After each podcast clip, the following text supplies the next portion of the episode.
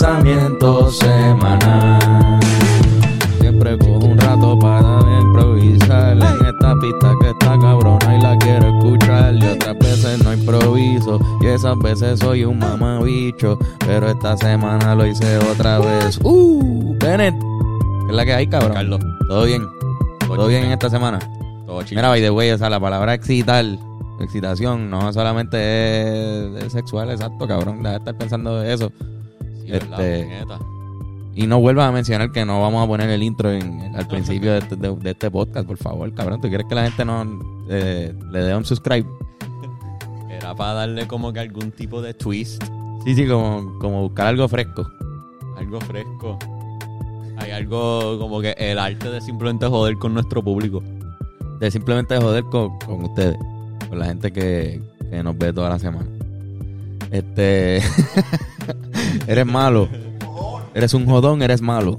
Este. El nivel de medicación Está bien alto. está alto. Con cojones, podemos empezar a poner una barra, una barrita aquí como. Mi nivel de medicación. Este. Increíblemente arrebatado. El tema de hoy está cabrón, está intenso. Creo que, que Sí. importa mucho en la historia de. Bueno, cabrón, puedes mandarnos, puedes pasarnos esa mierda. Este, lo tenemos aquí en, formato de vinilo. Porque la investigación que hicimos para este podcast llegó a este nivel. O sea, nosotros conseguimos un vinilo. Después no teníamos dónde tocarlo. Pero conseguimos el vinilo con la. con ¿Verdad? Habla para la historia. Eran unos discursos de, de Luis Muñoz Marín ya viejo. Este, pero sí, vamos a hablar de Luis Muñoz Marín, pero específicamente vamos a hablar de, de si él era, de este tipo, de si él era o no era un drogadicto. Que es una palabra fuerte para decirle a cualquier, a cualquier ser humano, yo pienso, hasta, hasta los mismos drogadictos.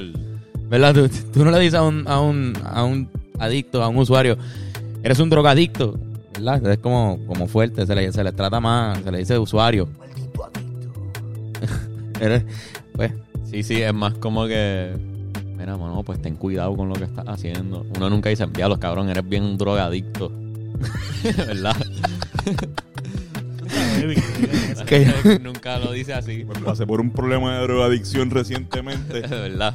sí, como que no dicen drogadicción, dicen de adicción. Pues es verdad, estuviste adicto a algo, pero, De sustancia. pero decir como que drogadicto suena bien, bien despectivo. Bien fuerte. Suena bien despectivo.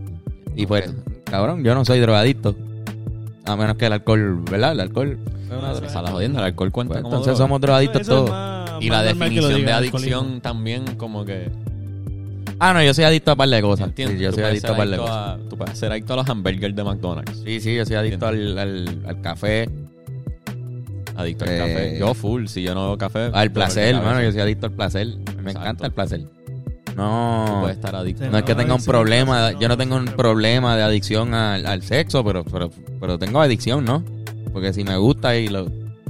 Sientes que lo necesitas. Sí, o, sea, el- no sé, ¿verdad? Eh, Como que eso podría ser, ¿no? Sí, es que cabrón, como que... Como que si, si es verdad que somos alcohólicos, aunque no tengamos un problema de alcoholismo, Exacto. pues si tú eres La que definición de alcohólico es que la- tienes un problema de alcoholismo. Bueno, es no, yo pienso la, que no. La definición de adicción, como que entonces algo que tú sientes que necesitas, solo es adicción si, si te molesta mucho no, no hacerlo. Pues yo o, pienso solo- que... o es adicción si algo que haces todos los días, como lavarte los dientes. Digo, por- exacto, mira, el, el alcohol me molesta, o sea, me pongo, quiero beber cuando no estoy bebiendo y es fin de semana, por ejemplo, pues ya, ya eso me hace un, un nivel de alcohólico. Pero eso no significa, o sea, soy adicto al alcohol, pero eso no significa que tengo un problema o que le causo problemas a la gente o que tengo problemas de salud a causa de eso o que, ajá, eso. ¿Entiendes? Lo que quiero decir. Sí, sí, cabrón. Porque es quizá- delicado el Pero, pero a este tipo nosotros le estamos diciendo drogadicto. así. O sea, que le estamos faltando el respeto desde, desde el título. Díganos si eso es una falta de respeto o no. Opinen. Este, nada, cabrón. Empezamos, Marín. empezamos rápido. Luis Muñoz Marín. el tipo Marín. nació en el 1898, Antonio. El año preciso, ¿verdad? Ese año, año muy importante para la historia de Puerto Rico porque se firma el Tratado de París, en donde fue- nosotros terminamos siendo un territorio americano. Y qué coincidencia, ¿verdad? Que, que este tipo haya nacido ese día. Nació ese año. en ese año. Este. Para que tú veas. wow, cabrón, que se acabó la pista justo ahí. Él dijo, para que tú veas. Para que tú veas. Este, cabrón. Pero ajá, él era, él, era, él era el hijo de Luis Muñoz Rivera, que era un famoso político puertorriqueño que estaba en el Partido Socialista, si no me equivoco, un- uno de los partidos socialistas que llegó a ver en Puerto Rico. Y pues su hijo era Luis Muñoz Marín. Ese era el hijo de él. Eso es correcto. Este, y, ajá. ¿Tienes algo que decirle de Luis Muñoz Rivera? eh? No, en verdad no. Iba, iba a seguir la línea. Hasta ahora no tiene nada, exacto. Este, después de eso, el tipo, el tipo brinca, brincamos a la historia como 30 años y se- o 20 años y se fue a estudiar a los Estados Unidos.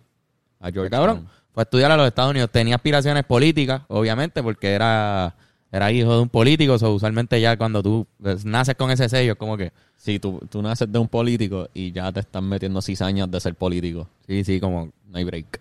saquen a ese Ricky Rosselló que está en la foto. Sí, puñeta, Este, pero ajá, cabrón, usualmente uno tiene esa aspiración. Él no, él quería ser poeta y, Él quería ser poeta. y novelista, si no me equivoco. Pues, supuestamente no, no le gustaba estudiar en Georgetown. Estaba en Georgetown, pero cortaba clases. Sí, como que supuestamente pasó por una fase hippie, un poquito. ¿Hippie en qué sentido? ¿En qué sentido dice hippie? Bueno, pues quizás tuvo una vida bohémica, como decían en esos tiempos. Exacto, y eso es Un bohemian Bohemio. lifestyle. un bohemio que, que era alguien que le gustaba janguear. El, el, el- esa es la, la definición puertorriqueña. Le gustaba janguear. El tipo, creo que ahí es que empieza a probar alguna sustancia, si no me equivoco. Que en Estado, en Puerto Rico el opio no era tan, ¿verdad? O, o- o ese tipo No de sé. drogas no eran tan... No sé, no Alguien, sé. alguien lo más seguro dijo como que él estaba bien loco Luis Muñoz Marín así en Georgetown cortando clases y alguien dijo ese tipo no va a llegar a ningún lado. Cabrón, bien hijo de puta. Es por el otro lado claro está. sí. Por el otro Sí, lado sí, está sí. el Bisu. Creo que está a la misma vez estudiando en, en Boston, si no me equivoco. Harvard. O sea, cre- creo que. No chequeé ese dato, pero chequé en sí en el mismo año. En, esos cabrones La estaban en la época. Era la misma época. Ellos estaban en la universidad. Este, Albizu obviamente también, otra vida totalmente. Sí. No era, no era hijo de un político, no era rico, era todo lo contrario, era pobre. Yo creo que él nació en un arrabal. O sea, tenía otra vida, 100%. Logra por, por su, por mérito propio y por estudiar con cojones una beca bien cabrona y se puede estudiarle, se fue a estudiarle gratis a Harvard. Y esto es lo contrario al, al- a lo que nos describen Full. de Luis Muñoz Marín. Era un estudioso, era de cuatro puntos, creo que empezó en Boston College o en una universidad de Boston y lo cambiaron a Harvard, o sea que, que fue como que por recomendación de profesores. Sí, sí, Alviso, tú dices. Albizu, estoy hablando de Albizu, exacto. Como que son, son dos personas que tienen, van, van hacia la misma carrera, pero tienen dos vidas distintas y están en Estados Unidos a la misma vez. O sea, Posiblemente coincidieron por allá, porque el piso estuvo un montón de tiempo estudiando. Él empezó en la Universidad de Vermont, de Boston. Ah, pues, perdón, Boston College no era. Después Harvard y se quedó por allá después este... Nada, como que este cabrón tiene que estado por ahí. en Sí, sí, que- Sí, quizás los dos estaban en Estados Unidos a la misma vez. Exacto, estaba Luis Muñoz Marín bebiendo en, Ah. en Georgetown, que dónde es Georgetown, Nueva York. Eh, Washington, D.C. Washington. o Virginia o esa área. Estaban en el área este No conozco, de los Estados Unidos. gente. Que es donde, si no me equivoco, están las mejores universidades. Es en New England area, Northeast Coast. Es donde mejor están las universidades y quizás sea porque venía de Inglaterra ese concepto, ¿verdad? De, Sí, Washington, sí. D.C. de universidad. Washington, D.C. confirma Irán. Washington. DC es Georgetown. Pues ellos estaban bastante cerca teniendo algo parecido. Este, cuando él se dropea de la universidad, que regresa, que no se graduó, que by the way, El- Luis Muñoz Marín no tiene ni un bachillerato ni un grado asociado, no tiene No se graduó. no sé si tiene tiene grado 12, me imagino, porque, porque si no no podía ir para allá. Este, pero que no tiene nada de eso. Y llegó a Puerto Rico a militar en el Partido Socialista, me imagino por, por obviamente por el- me imagino que será el mismo partido donde estaba su papá. Y empezó a militar allá y se ganó la confianza y, la, y el respeto de un montón de agricultores en Puerto Rico porque estuvo en una huelga, Sí, sí. lideró una huelga de, de Una agricultores. manifestación para, para que le subieran el pago. Exacto. A A los, agricultores de, de- que a veces el salario mínimo en ese tiempo era como de 50 chavos, Era- así. Sí, él logró que se lo subieran a un dólar cincuenta al día. Exacto. Y ahí se acabó la protesta, ¿no? Y eso fue, lo logramos. para que tú veas. 1.50, cabrón. Al Pero- día. Pero en ese tiempo 1.50 era un dinero, o sea, el- daba, daba para algo. Creo. Era un cojón. Sí, sí, como que papi me cuenta que, que, el- que hubo un tío del que tenía, que, que estuvo bien económicamente en algún momento y que él recuerda que le dio a su papá, que ellos eran bien pobres, 50 pesos. Ese 50 pesos ahora, yo te doy 50 pesos, pues te di para que, para que almuerce con tu familia, ellos eran como nueve personas Sí, exacto. o 11 personas contando a los papás. Pues les dio 50 pesos y, y los ayudó. Así que en verdad es- ese dinero era bastante antes. Este, pero nada, cabrón, en el 1940 sale este reporte que, que, que quiero que leas ahora mismo, yo te, lo- yo te lo mandé. ¿Cómo lo enviaste? Es un reporte del FBI, que es donde empieza este rumor de que, de que este cabrón era, era adicto a la sustancia. Y esto es una página del Federal Bur- Bureau of Investigation, que es el FBI, en donde van a decir lo siguiente, si lo tienes, Voy, déjame verificar algo. ahí está Bennett verificando algo. Sí. So, Está esto, fue, en WhatsApp. esto fue antes de él ser gobernador. Sí, esto es en el 40, si no me equivoco, él era presidente del Senado. Ya era político. De Puerto Rico, era, era político, había llegado lejos, creo que ya estaba el partido, el partido PPD ya estaba fundado, o sea, ya, ya habían, ya había evolucionado bastante en su carrera política, estamos brincando, pero es para que ya vean esta evidencia que hay. So, esto es- la FBI notó que él mueve masa y lo investigaron. Exacto, Y pero, este es el reporte de la investigación.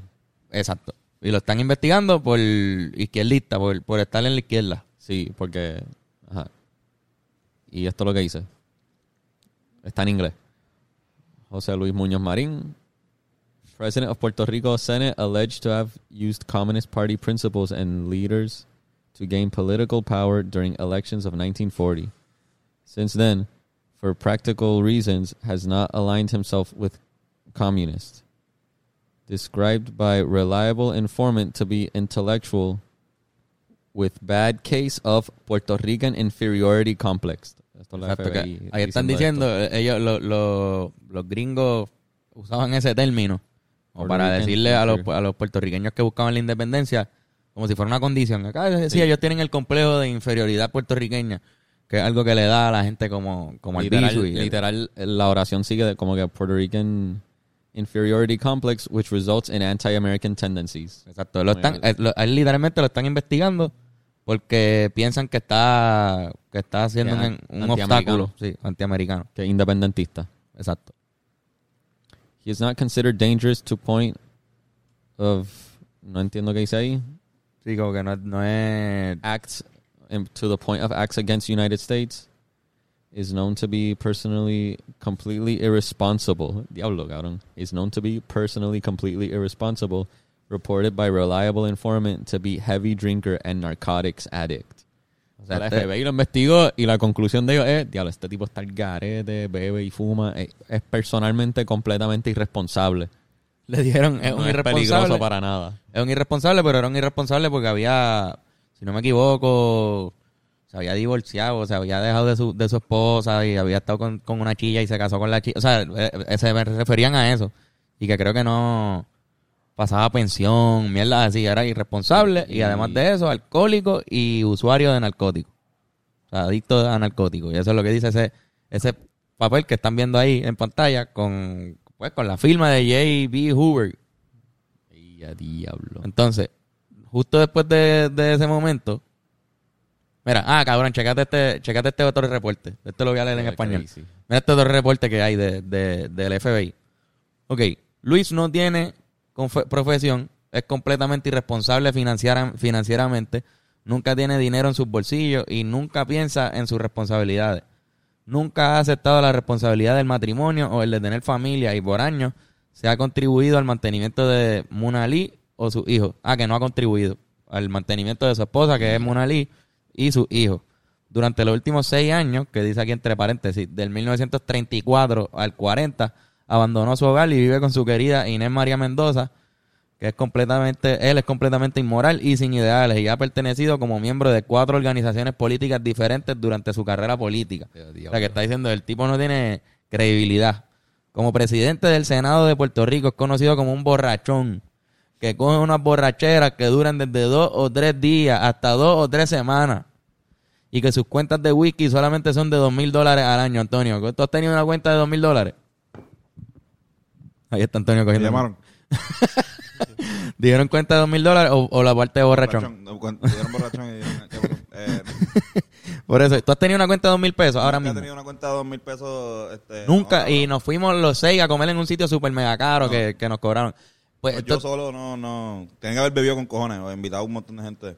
cabrón, Como nunca. que, ¿Te imaginas eso? Hacho, cabrón. Eso, La pasé cabrón ayer, cabrón. Después de que fuimos, salimos de aquel sitio, cerró. Llegamos a esta barrita, cabrón. Adivina quién estaba. Luis Muñoz Marín, cabrón. Estaba borracho, empezó a invitar a todo el mundo, empezó a decir, a que gobierno esta mierda. A que gobierno este país. Sí, A cabrón. que yo Espérate, soy yo soy el gobernador de esta mesa. Exacto, exacto. Yo, soy- yo gobierno esta barra ahora mismo. Oh, soy el gobernador de este vaso. Cabrón. Ese Pues, cabrón bebía con cojones, no pagaba las cuentas.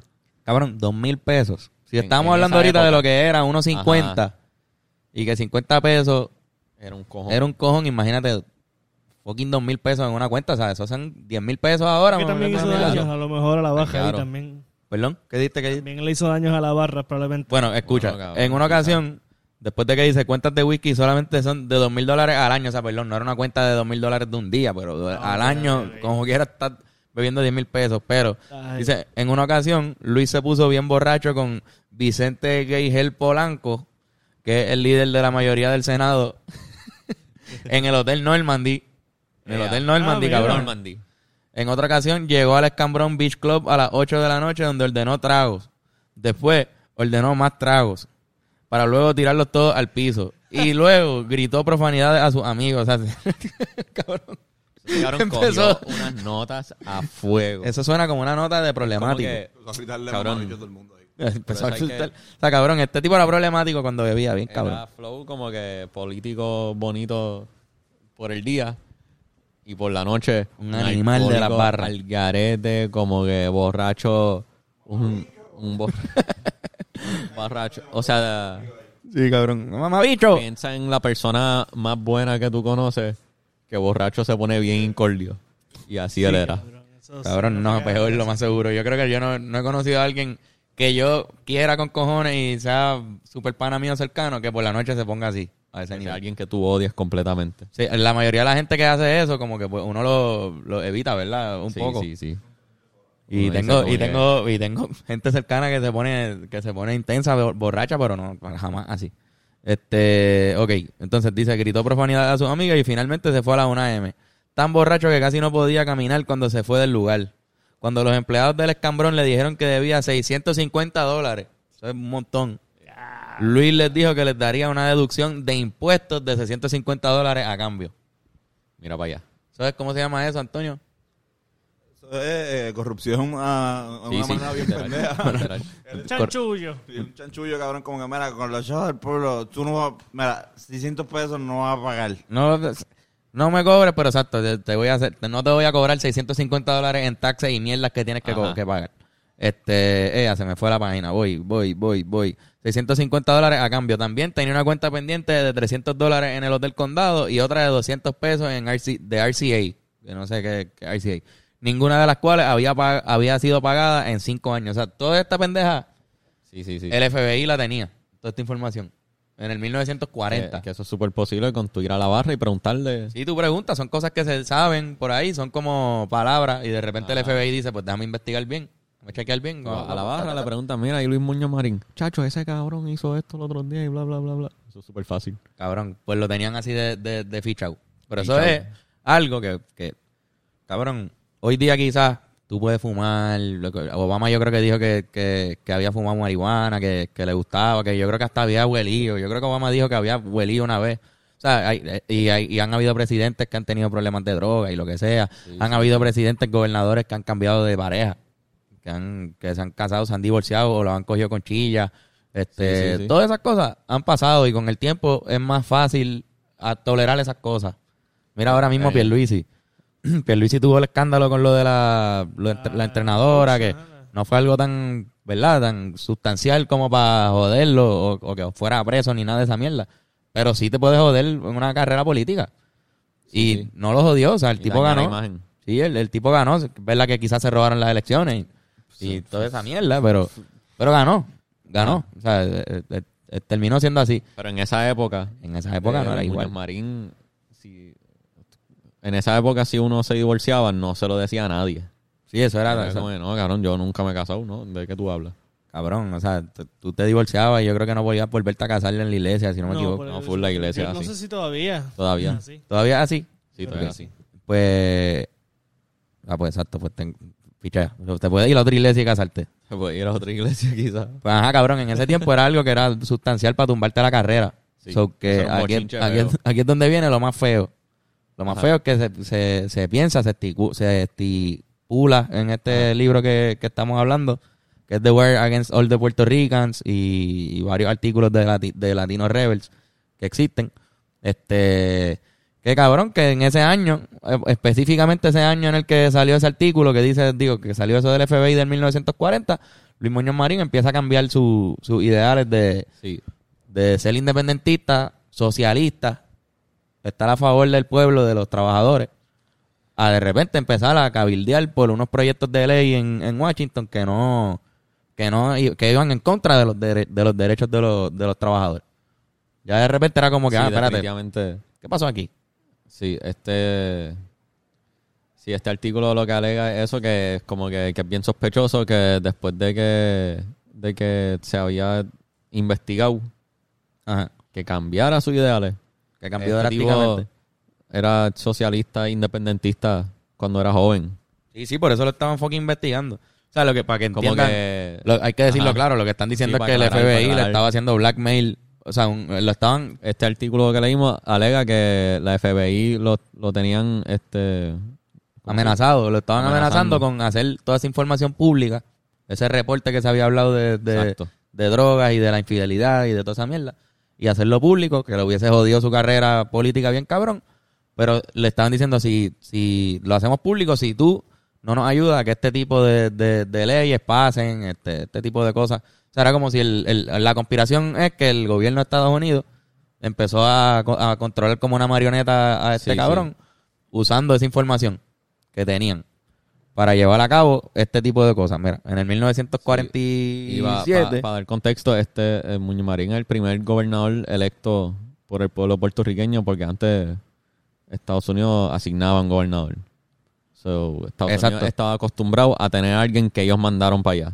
¿Entiendes? Sí, que él es el primer gobernador electo por Puerto Rico y era el tipo más que, posiblemente el político más Y querido. Lo, lo investigaron y en la conclusión decía que no es peligroso, que es irresponsable, todo eso, pero una figura pública que tenía poder literal porque era el gobernador de Puerto Rico.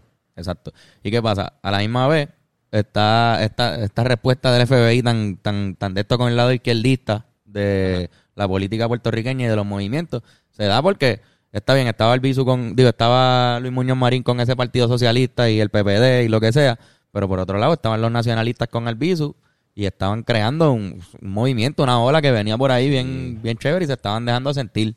Así que esto que estos son unos esfuerzos de también del FBI de tumbar esos movimientos. Sí, Mira lo que pasa. Y esto es el mundo, eh, esto es el mundo durante y después de la Segunda Guerra Mundial.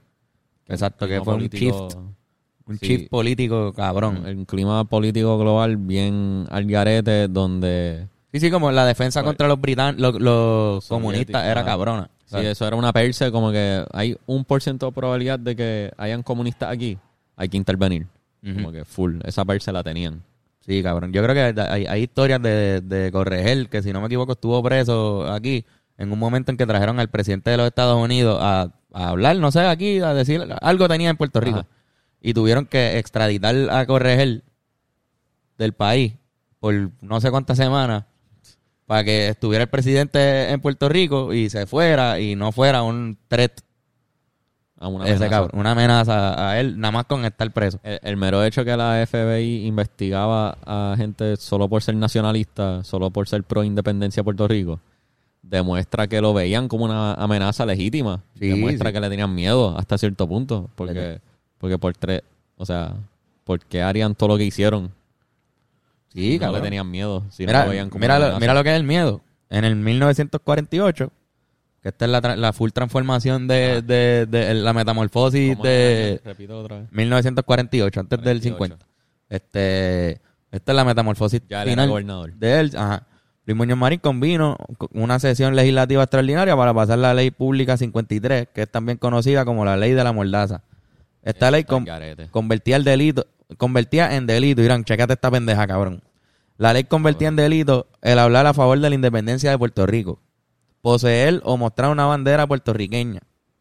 O sea, tú tenías una bandera de Puerto Rico en tu hogar, en tu casa, que aquí, ah, no, es esta, la de Lares, cabrón, no. Era ilegal tener Nos la mataban de Puerto mismo. Rico, cabrón. Sí, cabrón. Pues si tú la tenías, ya podía, ya entraba en esa ley y estaba rompiendo la ley. Se considera un símbolo pro independencia.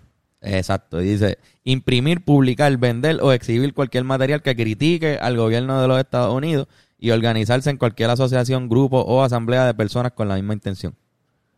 ¿Tú entiendes? O sea, Como que hicieron que sea ilegal ser independentista. ser independentista es ilegal. Ilegal, básicamente. Y eso lo pasó, o sea, en un, en un país... Ilegal, ibas preso, cabrón. Y mucha esta gente, o sea, sin causa probable de arresto, ¿entiendes? Es como que una sos- si sospechaban de ti, ya era como, no, cabrón, yo te escuché decir una cosa una vez que quizás suena un poquito independentista, arréstenlo. ¿Entiendes? Así de fácil, así de Sí. como que no tiene que ser algo tan concreto. La pendeja del carpeteo. Preso, cabrón. La pendeja del carpeteo empieza con eso. Porque si te, si te pones a... Uno lo piensa un poco más. Cabrón, está bien, pues con esa ley entraron. Ya tienen derecho a investigar. El FBI. Ajá. Tenía derecho de investigar a cualquier, a cualquier persona que tenga un indicio por tener una banderita aquí o lo que sea. Te pueden ya perseguir. O un tu- recorte, el sombrero. teléfono, seguirte todos los días, observar, ver dónde tú duermes, ver dónde trabajas, te siguen. Y ahí se empezaron a crearle Se estas carpetas. apuntes, trabaja aquí. viste Fue, así, eh, diablo, este tipo, persona, le Bennett fue- beber aquí. Bennett fue visto en, un, en una charla del Bisu Campo allá en Ponce. Ajá, exacto. Ah, ya, Eso ya está en el, en el de esto de Bennett. Así, y así eso. empezaron. O sea, como que así lograron meterse y ellos están pensando que hay, Cabrón, que hay de esto esto es- conductas de rusos, ¿entiendes? En Puerto Rico. Eso es lo que ellos están pensando. So, como que esto es algo, esto es un, un arma político. Porque el hecho de que con sospechar que eres independentista es suficiente para arrestarte, pues le conviene a Luis Muñoz Marín para arrestar a sus oponentes políticos. Aunque quizás no to- o sea, no tienes que ser independentista para yo hacer que la gente crea que lo eres. Claro, claro, claro, ¿Entiendes? exacto. Sí, cabrón. nada más tengo que señalar dos o tres cositas para que se lo crean y te arrestan y te fuiste. Adiós, ya saqué un obstáculo al medio. Como esto es política sucia. Cabrón, esto es cosas que hacen dictadores. Eso está el garete, Esto cabrón. es algo que hacen dictadores. Esto es algo que Hitler hizo. Esto es algo que Stalin hizo. Esto es algo que hacen dictadores, cabrón. Y estaba pasando en las Yo narices creo- de todos nuestros abuelos. Cabrón, yo creo que Luis Muñoz Marín era un dictador. Como que solo por esta ley. Es, Sí, eso es una ley de... Con esa ley nada más lo, lo meto en la categoría de dictador automáticamente, cabrón, como tú vas a... Por, tú, tú puedes estar en una barra y decir, diablo, puñeta, el- quiero ver un Puerto Rico libre. Y ya, te pueden arrestar y Sí, adiós, desapareciste. Y era por la No te tensión. a ver tu familia. La tensión que había en Puerto Rico también estaba cabrona. Dos años después de eso es que estalla el, el levantamiento de, de Jayuya, que fue el, el intento, ajá, de, de- de- ¿cómo se dice? De alzar la bandera de la República Puertorriqueña. Sí, una revolución. Una revolución. Este, y pues con toda esa investigación que ya había ocurrido y, y, pues cabrón, no, no, se, no fue efectiva, no, no pudo pasar. Le terminaron arrestados 300 y pico de personas, si no me equivoco. 3.000 yo creo, algo así. 3.000 personas arrestadas, incluyendo entre ellas al, al Bisu. Al Bisu, pues obviamente cae preso con, con esto. Exacto. Y en la prisión, que fue, fue me gusta porque estábamos hablando del Bisu al principio, Ajá. en la prisión ah, se alega que él recibió un tratamiento de rayos ultravioleta Lo torturaron. en el que recibió tortura y hay hasta fotos. Están viendo ahora mismo fotos, miren, miren las piernas, lo hinchadas que están ahí, eso no Sí, se ve, sí. eso no es una pica de mosquito ni nada de eso, o sea, se alega que, que, que ahí pasó algo bien raro con los nacionalistas. Hay un libro de eso, by the way, lo recomiendo también. Se llaman Eran ellos y es un libro de Heriberto Marín, que fue uno, uno, era uno de los tipos que todavía está vivo, que Ajá. estuvo en ese levantamiento y, y está bien cabrón ese libro y habla de, de cómo los trataban en la prisión. Como Eh. una mierda, me imagino. Sí, los trataban como mierda. Que está bien al garete. Entonces Albizu recibió ese, ese, ese tratamiento. Este, creo que Luis Muñoz Marín lo suelta de la prisión en un momento después de que pasaron no sé cuántos años. Y ya llevaba pasando ese tratamiento así. Y lo suelta diciendo que él estaba mal de la mente. O sea, que el tipo pues simplemente lo que necesitaba era... Ya le estaba tan mal de la mente que no representaba una, una amenaza. Sí, Para- sí, tú- me habías enseñado una entrevista que, eh, que tuvo Muñoz Marín en Estados Unidos. Sí. En inglés, la entrevista. Sí. Y él habla, él habla de Albizu. Él habla de que lo soltó porque no quería que lo usaran como un mártir. No lo querían que Él no quería quedar, crear esa imagen. crear de- esa imagen de mártir, de héroe que está preso. Se lo soltó. Y en inglés le dice el tipo como que, no, pues él está loco, él, él alega que supuestamente lo estaban bombardeando con rayos ultravioleta y eso, eso no como y eso él- no es él verdad. niega, él lo dice, o sea, podemos ponerle el cantito.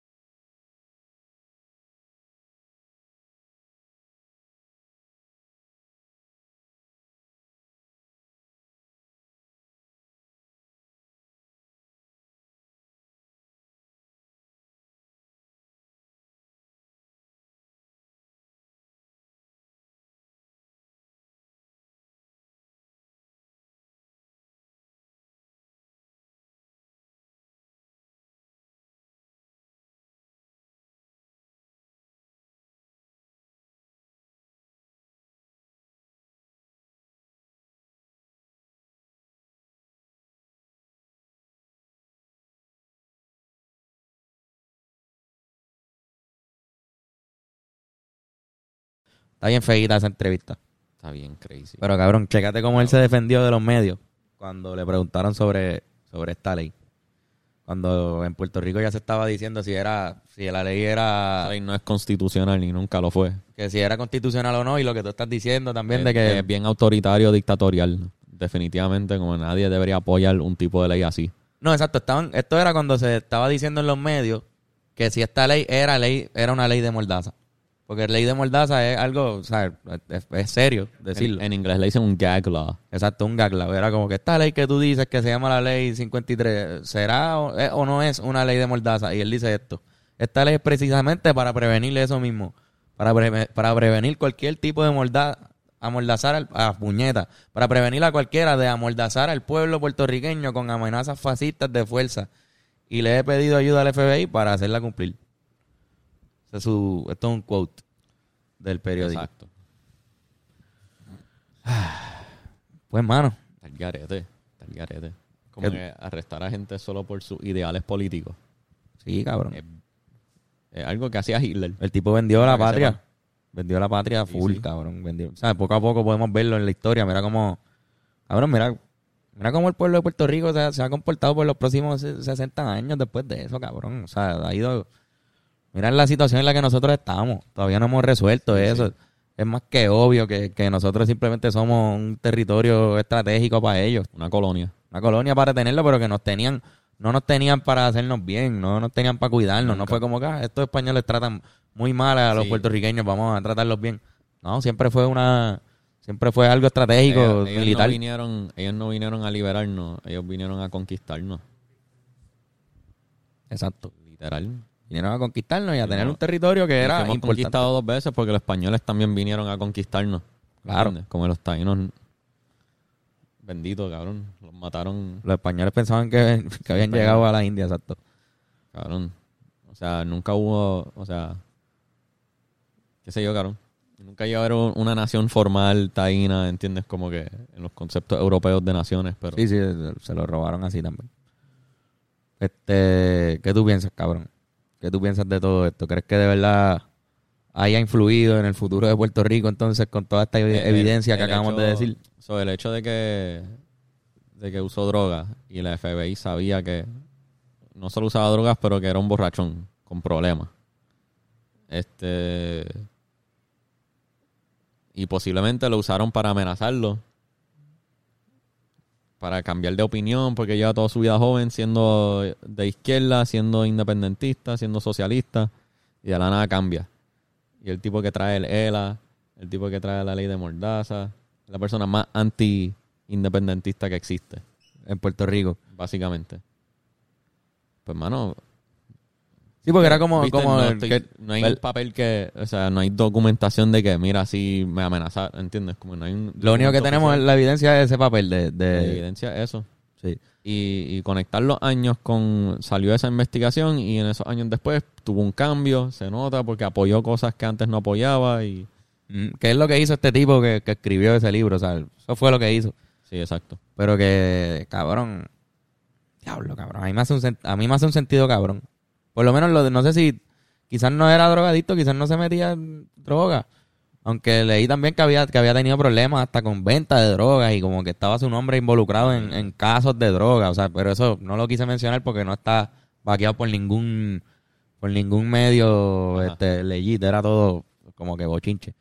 Pero también estaba su- su nombre involucrado. O sea, cuando te involucran demasiado en algo, pues tiene algo, puede tener algo de verdad. Así que yo quizás pienso que tenía prole- problemita, era problemático y quizás pues influyó eso como que en...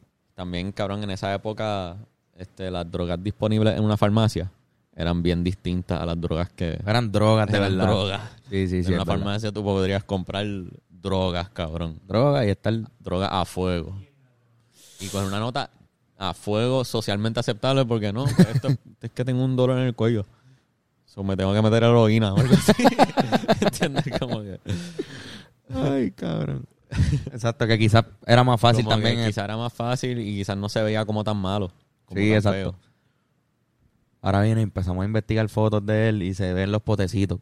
Tú te imaginas. Vemos la, vemos la, una colección de fotos bien viejas del álbum y empezamos a mirar, pero si ahí tiene un potecito. Como que para... Míralo, por ahí va con su potecito de, de percos. La entrevista esa en inglés que me enviaste, no se ve que está en droga. No parece estar drogado. No, pero él entrevista. siempre, y esto también, yo soy así, o sea, no puedo, Ajá. no puedo, no puedo hablar, hablar mal de mí mismo, pero que se- siempre se veía como que estaba en la, en baja, tú sabes, Ajá, relajado, altamente relajado. sí. Tipo que tenía ojeras con cojones también, Sí, que sí, quizás lo de Bohemio, full. Lo de Bohemio estaba ahí, eso no, y no, no- eso no está mal. Incluso para defender también lo del libro, que la gente que no crea en eso y empieza a, a, a matarlo en los comentarios. Sí, nos van a En el libro él también dice al final, el tipo dice, mira, yo no estoy condenando que él se haya metido drogas, ni que haya, ni que haya sido un bohemio, ni que bebiera, eso, Sí, sí. eso él no lo está condenando, le está diciendo, lo que pasa es que era el gobernador del país y, y pues está poniendo en cuestión si las decisiones que se tomaron en esos años, él las tomó bajo los efectos de, la- de esas drogas. Y, y él fue gobernador por 16 años. Un montón de, El esos son primer cuatro gobernador. cuatrenios. Ajá. Y es el único que ha, que ha, que ha estado más de dos. de ¿Se puede. ¿Se puede estar más de dos? Ya no. Yo creo que no, ¿verdad? Por lo menos el en- único que lo logró y después de él cambiaron la ley, creo. que no se puede Sí. estar más de dos. Quizás estoy equivocado con eso. No me sé todos los detalles de esto. Pero... Yo creo que por lo 16 menos allá afuera los presidentes no pueden. Presidentes no. No. Pero ella también fue hasta- Pero yo sé que alcaldes pueden. Hay alcaldes que están Sí, veintipico años. Así que quizás se puede, Yo ¿entiendes? creo No sé. que sí pueden estar, pero tiene que haber uno entre medio de esos. ¿El presidente? No, de, de- Como que no pueden estar corridos, corridos. Exacto. No pueden estar los cuatro años corridos, pero sí tiene que haber uno entre medio. Yo creo. No estoy siempre. Anda por carajo, cabrón. Eso. No, no sé. Creo. No estoy seguro de eso. Quedó la lengua ahí. Este... Se te rajó el paladar completo. Este. Ah, cabrón, es que está bien loco porque también, eh, o sea, cabrón, como que la policía de aquí, especialmente en esa época, este cabrón puede dar una ley así, bien opresiva, bien totalitaria, bien autoritaria, y los policías van a seguir esa ley. Sí, es que pues. Y cuando tu imagen es buena, nadie piensa mal. Nadie piensa mal si tu imagen es buena, pero entonces tú puedes mandar a la policía a hacer cosas bien fucked up, como que, y la van a hacer, cabrón. Si tú lo dices, cabrón, firma aquí este papel, dale. ¿A quiénes? Esa gente. Dale, cabrón, los vamos a meter presos. La policía es como tu ejército. Cuando tú eres gobernador, es tu ejército. O sea, mira, mira, Y- y no qué se mejor imagen que. sean, No se supone que lo sean. Sí, qué mejor imagen que lo de Ricky, lo de Ricky Rosselló. Ajá, cabrón. Que estaban los policías justo al frente, así, como si fuera un ejército, y, y toda la gente protestando justo al frente de ellos. Se veía exactamente como eso, como que somos lo- el ejército del tipo este que vive en este castillo acá atrás. Cabrón, literal, literal. Y qué sé yo, como que, cabrón, está bien loco porque como que a la que tengamos un dictador, la policía full va a estar puesta para seguirlo. Esa es la jodienda, ¿entiendes? 100%.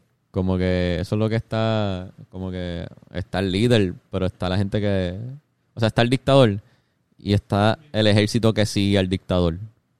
¿Entiendes? Sí. Toda esa gente está conscientemente siguiendo a ese dictador, no importa un bicho, quizás ellos de alguna manera justifican sus acciones.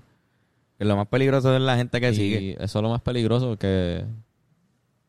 Que, cabrón, qué sé yo. O sea, a veces percibimos los gobernantes de nosotros y la policía de Puerto Rico como símbolos de autoridad, pero realmente no se supone en una democracia y, y en el mundo en el que vivimos hoy día, como que se supone que no sean autoridad, se supone que sean servidores públicos. Como Sí, son que para ti. Se supone que La- están trabajando para tu bienestar. La autoridad es el pueblo que los elige, el pueblo que paga los, imp- los impuestos. Este como que nuestro dinero paga el salario de toda esa gente ellos trabajan para nosotros como que no, no deberíamos percibir al gobierno como poder autoridad no deberíamos percibir la policía como poder autoridad como que no se supone que tú hagas lo que ellos digan solo porque lo dijeron ¿entiendes? Y no eso, eso es de dictadores cabrón eso es opresivo eso es autoritario Sí, está cabrón. mal, eso está súper mal. Como que ellos trabajan para nosotros. Se supone que 100% Trabajen para tu bienestar. Para tu bienestar. Y para el orden. se supone. Me encanta este tema, cabrón, en verdad. Me gusta este tema. Y creo que hay muchas cosas que podemos que podemos todavía sacarle. No al tema de- necesariamente de este cabrón, pero pero problemática de Puerto Rico y eso. Vamos a darle, vamos a darle. Ha sido un buen episodio. Ha sido un buen episodio. Sí, sí, sí, sí. Ha sido muy bueno. Bueno, pero ha sido todo por hoy. Vamos a los anuncios. Sí, sí. Este, en hablandoclaropodcast.com, tú puedes entrar y te va a dirigir a una tiendita. En esa tiendita hay pinbacks, hay camisas. Ya la gente que la ordenó, la primera orden, ya está allí. Así que la gente la está subiendo y se ven bien bonitas. Nos taguean. Es una camisa linda, exacto, la puedes subir, taguearnos. Vamos a estar haciendo otro tipo de mercancía, así que tienen que ir y estar pendientes, simplemente para que sepan que existe. Este, y los masajes de Yocho López, que son unos masajes, tú, tú has Bien, cogido cabrón. también, tú has cogido. cabrón. Son buenos masajes, la Bien mano, el tipo es mano santa, como dicen, Sí, sí, sí. Eh, y un tipo súper responsable, profesional y respetuoso. que es lo que más, es lo único que uno necesita Lo único. para un buen masaje. Ach. Este, a domicilio, así que simplemente llaman al número en pantalla y cuadran su cita. Irán, ¿tú tienes algo que tú vas a decir algo? No, es que, es que está parado como que con el micrófono así y parece que está esperando su turno. Yo, yo tengo una promo. Zumba. Eh, salí en un podcast en inglés de Yeah. unos, de unos panas míos que estudiaron conmigo allá afuera. ¿Cómo era que se llama el podcast? Eh, El podcast se llama The Mystical Hot Chocolate Talks. no tienen como el, el ¿cómo es que se llama cuando tú la, la, la- solamente la primera letra de cada palabra? Ah, la sigla. la sigla no, no lo usan. Sería T M H C T. Sí, pero que no lo usan. El, el podcast No, se llama completo. The Mystical Hot Chocolate Talks. O sea, el chocolate caliente mí- místico. Hablador. Habla. ¿Y qué tal? ¿Estuvo Eh, bueno? Estuvo bueno. Hubo problemas técnicos. Solo la última media hora hay, hay sonido malo. Tú se lo adviertes a la gente ya desde ahora para que sepan. Yo no me escuchaba a mí durante el podcast. Yo solo escuchaba a ellos. Y yo no entendía el volumen. Y so, parece que estoy gritando en mi micrófono el podcast entero, cabrón. Eh, le hicimos un review a un álbum, al álbum White Pony de Deftones. Y si quieren escuchar a, a un par de gringos y dos boricuas hablar de eso en inglés, está cabrón. ¿En dónde podemos en el viaje. Eh, pues en YouTube. Tienes que buscar The Mystical Hot Chocolate Talks. Este, episodio 11. Featuring Bennett Service. Se llama el episodio. Ah, cabrón. Este, ah, se llama I Guess This is the 420 episode. Así se llama. Duro. Es el título del episodio. Y está cabrón, son una gente bien a fuego. Como que son una gente súper a fuego. Sí, es verdad. Yo conozco a William y es un tipo súper a fuego. Es un podcast bien casual, conversacional. ¿Dónde te conseguimos en las redes, Benito? En Instagram, Ben Core the Thinker. En Twitter, Benito Servicio. Ahí me consiguen como Carlos Figan en Instagram y como Carloson en Twitter. Le estoy ahí como viendo. Ese es un nombre nuevo que le puse. Carloson por lo mal Carloson. y Awesome, tú sabes. Y lo puse en Twitter. Qué calle tú eres. Lo puse en Twitter para ver. Pero no sé si no ha pasado mi filtro. La mía, estoy jodiéndote. Tiene, tiene Instagram, Iram. Sí, tengo un Instagram. ¿Cómo te consiguen? ¿Cómo? Iramcio. Escucha, güey. Iramcio. Qué sexy, Iram. Bueno, pues, ahí estamos. Like, Bueno, share, gente. subscribe. Like, share, comment, subscribe, campanita. Campanita. Cuéntaselo a tu madre, a tu tía, a tu abuelo, a tu mejor amigo, A tu tatara. amiga. Este episodio. a tus primas, tus primos, tus primes. Que se expriman todo. Todo el mundo, qué sé yo, cabrones.